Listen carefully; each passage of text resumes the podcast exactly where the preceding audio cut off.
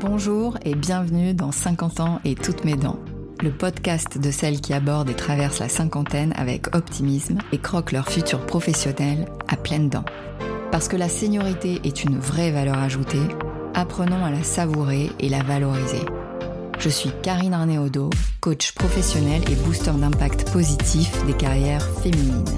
Je vous emmène à la rencontre de femmes inspirantes qui croquent leur futur professionnel à pleines dents avec audace et optimisme. Je vous partage également mes recettes pour nourrir votre confiance, booster votre énergie, développer votre influence, capitaliser sur vos talents, devenir votre propre opportunité et oser avec le sourire. Comment faire de ce cap tabou une période fertile, libératrice, créatrice de transformation et génératrice d'énergie? Comment faire de la cinquantaine une aubaine professionnelle? C'est dans 50 ans et toutes mes dents, et c'est maintenant.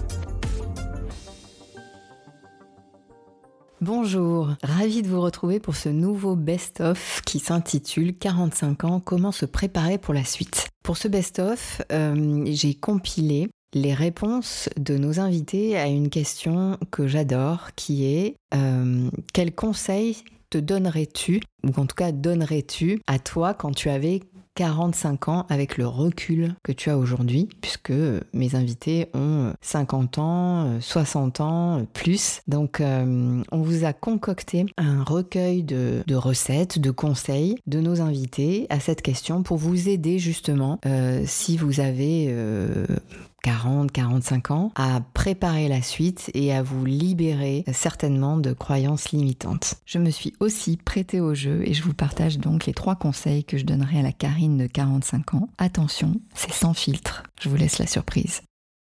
J'adore cette question et euh, j'ai aussi adoré euh, les réponses que tu as faites. Euh, ce serait quoi le conseil que tu donnerais à la Delphine de, de 45 ans?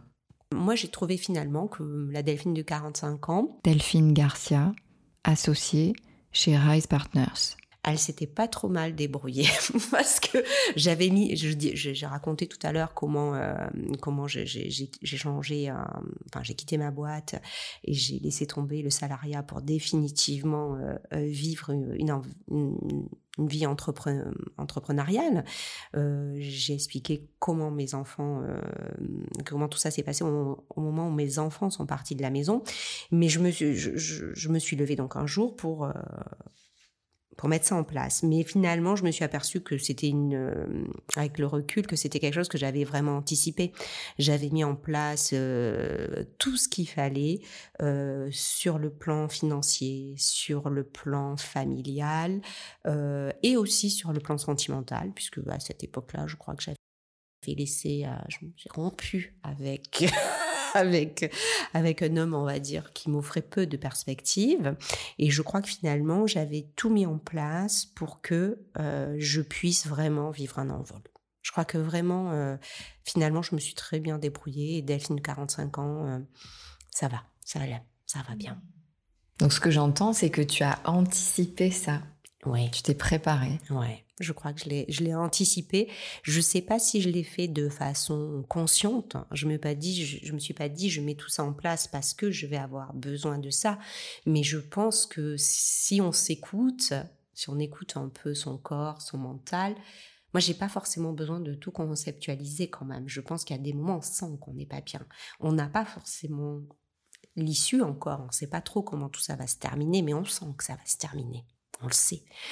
Donc je pense qu'inconsciemment, tout, ce que j'ai mis en place, c'était une sécurité.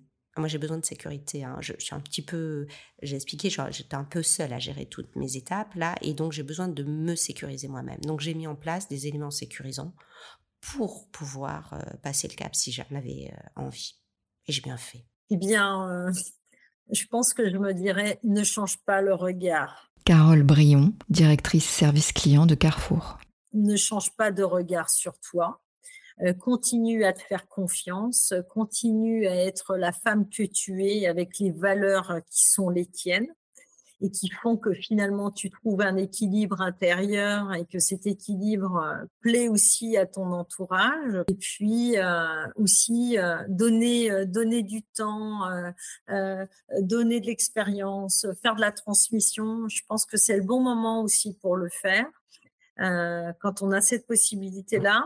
Euh, en ce moment, je le fais d'ailleurs euh, avec, avec une collaboratrice Carrefour que je mentor. c'est un enrichissement, un enrichissement mutuel, je trouve, parce que ça permet aussi de faire un travail d'introspection sur la manière dont on a orchestré sa carrière, qui n'est pas terminée, et puis, euh, si ça permet euh, à chaque jeune femme de pouvoir euh, évoluer plus rapidement et de ne pas attendre finalement qu'on vienne, à elle parce que, parce que en réalité, la vie ne fonctionne pas comme ça. Eh bien, je me dis que je ne perds pas mon temps en faisant cette transmission de savoir-faire et, et d'expérience. Alors, aussi modeste soit-elle, mais du coup, c'est très gratifiant de part et d'autre. J'apprécie beaucoup ce que je fais là en ce moment dans le cadre du mentoring. Le conseil, euh, c'est de garder cette envie euh, forte de toujours apprendre, de toujours progresser, de, de surtout être imparfaite. Véronique Di Benedetto, vice-présidente d'Econocom France et présidente d'Econocom Italie de, de pas du tout se dire «Ah ben ça non jamais oublier d'oublier la culpabilité. La culpabilité pour moi est un poison euh, alors évidemment je dis ça alors que moi même j'ai pas mal culpabilisé dans pas mal de situations mais j'ai appris à quel point c'était un poison. Et donc, si je peux transmettre ce message pour éviter, bien que chacun doit faire son chemin hein, et chacun doit vivre ses expériences, mais en tout cas avoir en tête que c'est pas quelque chose qui va vous vous aider je ne dis pas que vous ne devez pas culpabiliser si vous faites quelque chose d'horrible. Hein. Je parle toujours mmh. vraiment sur un plan professionnel et, et, pas sur des choses plus, voilà, plus difficiles. Mais voilà, donc de, de, de, continuer. Et puis cette envie de faire des choses. Alors, on peut avoir une envie d'être de monter en grade en termes de management, mais on peut avoir une envie de monter des projets, on peut avoir une envie de faire autre chose. Ça n'a aucune importance. L'essentiel, c'est que ce soit effectivement en accord avec vraiment votre votre vision de votre vie, de votre et c'est voilà cette envie-là, voilà, c'est comment je la matérialise et elle peut prendre plusieurs aspects derrière après. Donc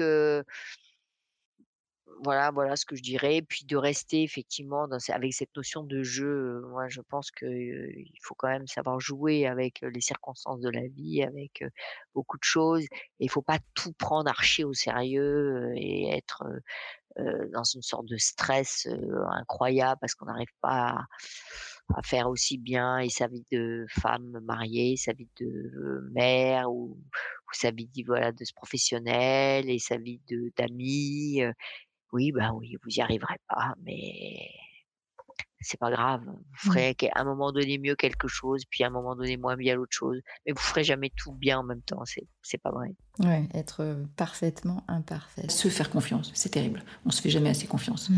On est, on est. Je dis pas qu'il faut être dans une toute puissance. Hein. Ça, n'aurait pas de. Ça n'aurait pas. Ça n'a pas de nature à être. Valérie Castera, directrice des éditions Giletta. Peut-être que peut-être qu'on nous l'a pas assez dit, peut-être qu'on nous l'a peut-être qu'on l'a pas entendu, peut-être euh, peut-être peut-être que on se ne l'est pas assez dit à soi. Mais euh, euh, l'inverse ne sert à rien. Donc il faut y aller. voilà, il faut il faut savoir que c'est possible. Donc il faut croire. Je, je crois que je changerai pas grand chose peut-être juste sortir des situations toxiques un peu plus vite. Tu, tu peux vite te raconter des histoires en disant mais tu comprends, euh, ça, va s'arranger. en fait, ton intuition te dit que ça va pas le faire, ça va pas le faire. Donc autant sortir tout de suite. Oui, quand euh, en anglais, tu sais, on dit euh, when there is a doubt, there, is no doubt. Valérie Thomasin, CMO chez Cégide.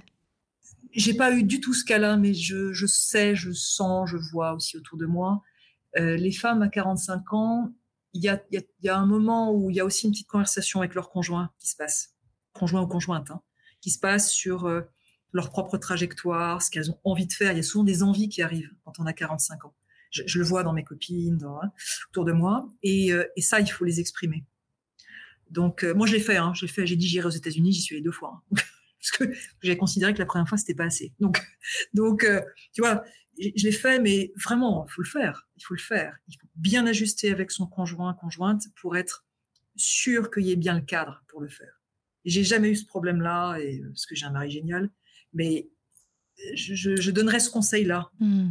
Et euh, voilà, bien réguler ça, pas mettre ça sous le sous le paquet là, laisser sortir l'envie, la laisser sortir et après se donner les moyens.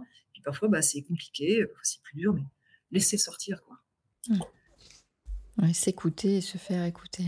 Alors moi, quel conseil je donnerais à la à la Karine de 45 ans, du haut aujourd'hui de mes 53. À 45 ans, j'étais heureuse. Deux ans avant, j'avais, décidé de tout plaquer pour me lancer dans l'entrepreneuriat, d'arrêter une carrière internationale de directrice marketing et communication dans le secteur du luxe pour une nouvelle carrière d'executive coach. On m'avait dit, euh, t'es sûr, tu te rends pas compte, regarde le poste que tu as, regarde les voyages que tu fais dans le monde entier, dans des destinations de folie, dans des hôtels sublimes, tu rencontres des personnages euh, des personnes exceptionnelles, tu travailles sur des marques de rêve, etc.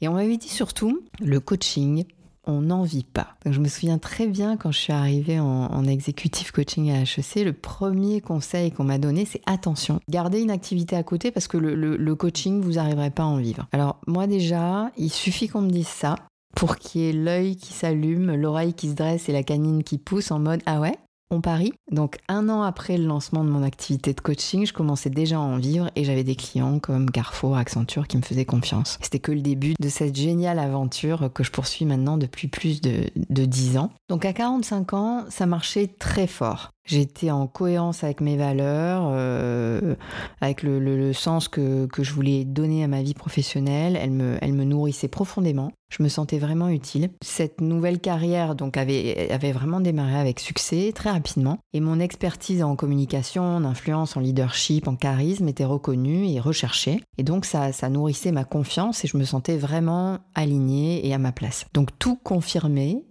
que j'avais fait le bon choix et j'étais bien rassurée là-dessus. Euh, au niveau perso, je commençais à mieux digérer le fait que je pourrais jamais avoir d'enfant. Et après plusieurs années ultra difficiles pour encaisser cette nouvelle, qui m'avait mis euh, vraiment dans la, dans, dans la plus grande des impuissances, hein, celle d'être mère, euh, je commençais à sortir de cette période de chaos et à envisager une suite plus, plus sereine. Je m'étais mariée deux ans avant, mon couple allait bien.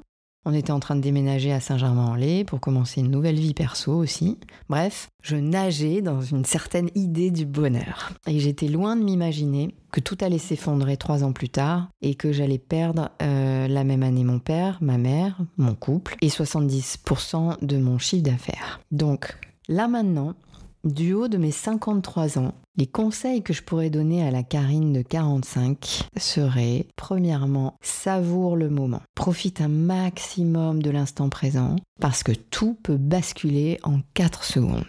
Deuxième conseil, rappelle-toi que tu es un phénix, tu sais renaître de tes cendres. La force est en toi.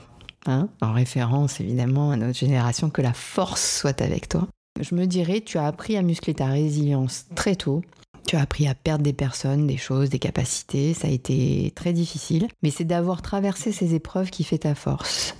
Parce que tu sais que tu peux rebondir, tu l'as déjà fait. Alors n'oublie pas de te le rappeler. Et la troisième recette, ce serait ne reste pas en contact avec des personnes toxiques ou qui te pompent ton énergie ou qui te stressent par devoir, par dépendance ou par confort que ça soit euh, un parent, un mari, des relations.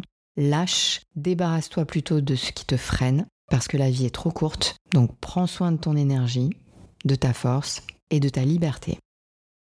Je suis sûre que cette épisode vous aura été très utile et je vous invite d'ailleurs à vous poser souvent cette question, quel que soit votre âge, quel conseil je me donnerais à la personne que j'étais dix ans avant? Et ça vous donnera aussi une idée sur ce que vous avez appris en chemin, ce que vous avez appris pendant ces dix ans et ce que vous avez acquis aussi comme force, comme confiance. Et n'hésitez pas à vous le rappeler vous-même chaque jour. À bientôt.